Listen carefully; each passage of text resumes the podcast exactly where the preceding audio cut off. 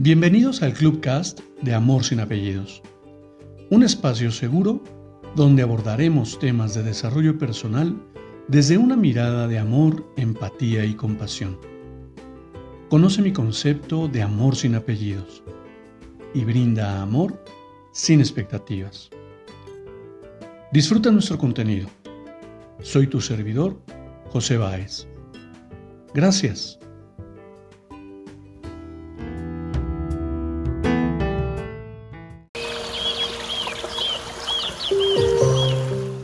Hola, ¿qué tal? Bienvenido. Quiero compartirte un cuento que lleva la reflexión para elevar la autoestima, para observarte en compasión, valorarte y validarte. Y bien, Se cuenta que Nasruddin, un sabio que iba siempre a lomos de un borrico, llegó en una ocasión a un pueblo donde vivía un amigo de juventud, que se alegró mucho de verle y le presentó a su familia. Tras servir al recién llegado una taza de té a la menta, de repente le preguntó, por cierto, cuando éramos dos chiquillos, me decías que te casarías y que tendrías muchos hijos. ¿Cómo es que vas solo por el mundo montando en un burro? Te lo explicaré, dijo Nasrudin, entornando los ojos con nostalgia. De muy jovencito decidí que iría en busca de la mujer perfecta. Para ello, crucé el desierto hasta llegar a Damasco. Allí vivía una mujer muy bella y espiritual, pero le faltaban conocimientos. ¿Y qué hiciste entonces? le preguntó su amigo muy interesado.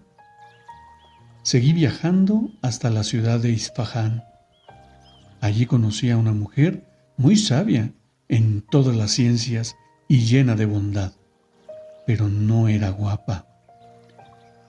Toda la familia del anfitrión seguía ahora el relato de la búsqueda de Nasruddin, que terminó diciendo, no fue hasta entrar en el Cairo cuando encontré lo que tanto había anhelado. A través de unos conocidos pude cenar en casa de una dama que no solo, no solo era bellísima y piadosa, sino que además era un pozo de sabiduría, la joven más inteligente de toda la ciudad. Entonces, ¿por qué no quisiste casarte con ella? Claro que quise, querido amigo. Lo que pasó es que también ella quería un hombre perfecto. Y quiero invitarte a que hagamos un viaje al interior. Un viaje en el cual podemos empezar frente a tu espejo, observando esa mirada y reconociendo cómo es que me percibo y cómo percibo mi realidad.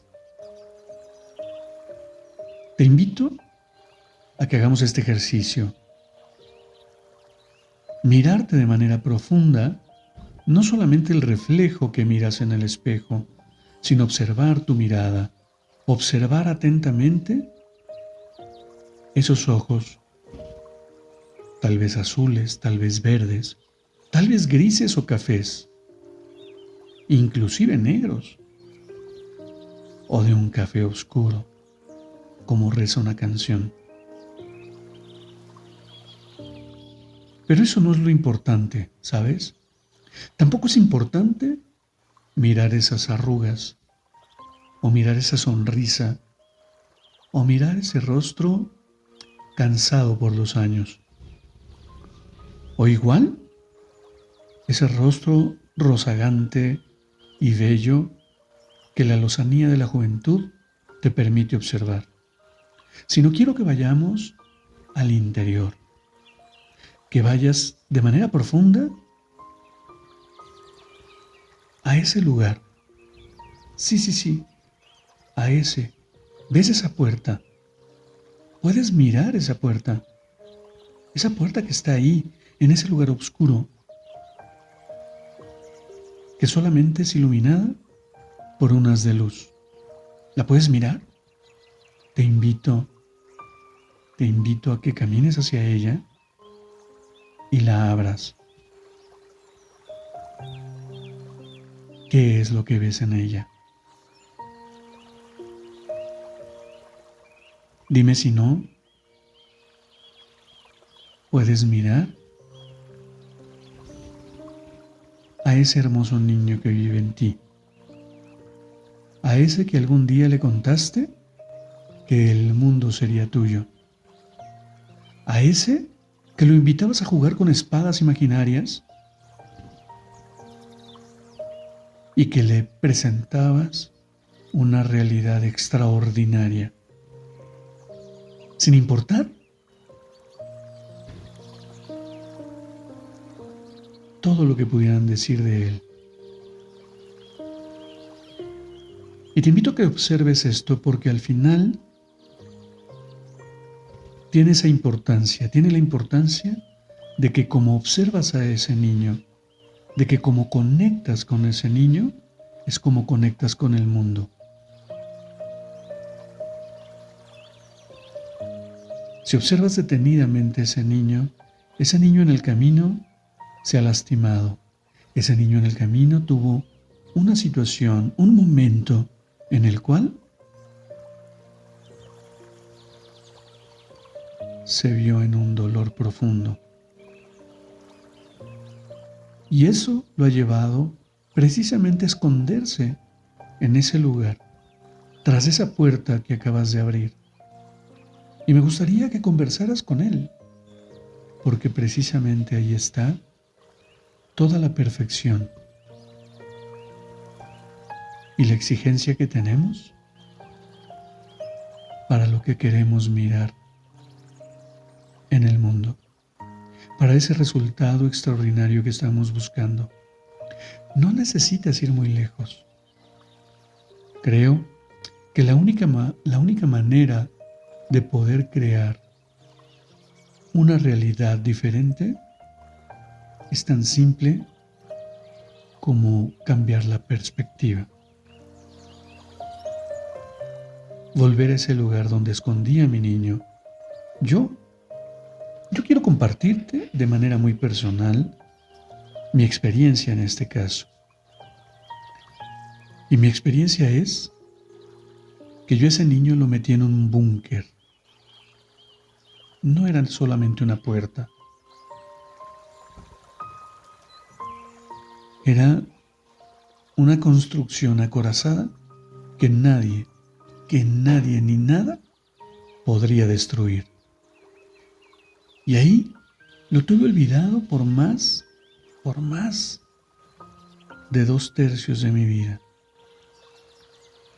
Y hoy, hoy que he tenido la oportunidad, apenas hace unos cuantos años, de reencontrarlo,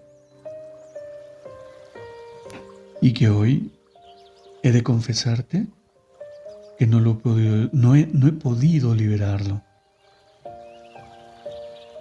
Tan solo, tan solo lo he podido tomar de la mano, sentirlo y percibirlo. Descubrir todo el daño que le he causado con, todos esas, con todas esas conversaciones de dolor y de tristeza que ha venido acumulando. Hoy que tan solo tomo su mano y que además, siendo sincero contigo, no es todos los días, pero cada que lo hago, es tan maravilloso lo que puedo sentir, esa conexión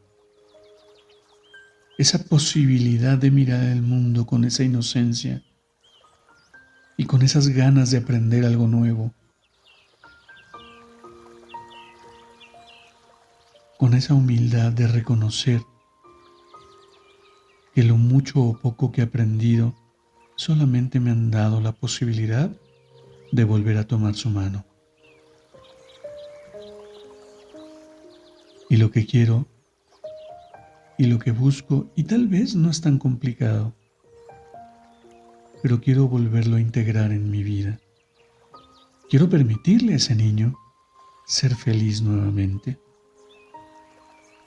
Porque la perfección que busco fuera es toda la imperfección que llevo dentro. Hoy acepto lo que soy, acepto el resultado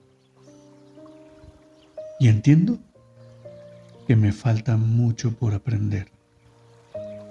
Sin embargo, hoy creo que voy dando los primeros pasos para ser tan grande como cuando era niño. Piénsalo, reflexiónalo y si lo eliges y te hace sentido, te invito y siempre extiendo mi mano hacia ti para brindarte mi acompañamiento de corazón a corazón, brindarte mi acompañamiento con ese amor, con ese amor sin apellidos, sin condicionamientos, sin calificaciones.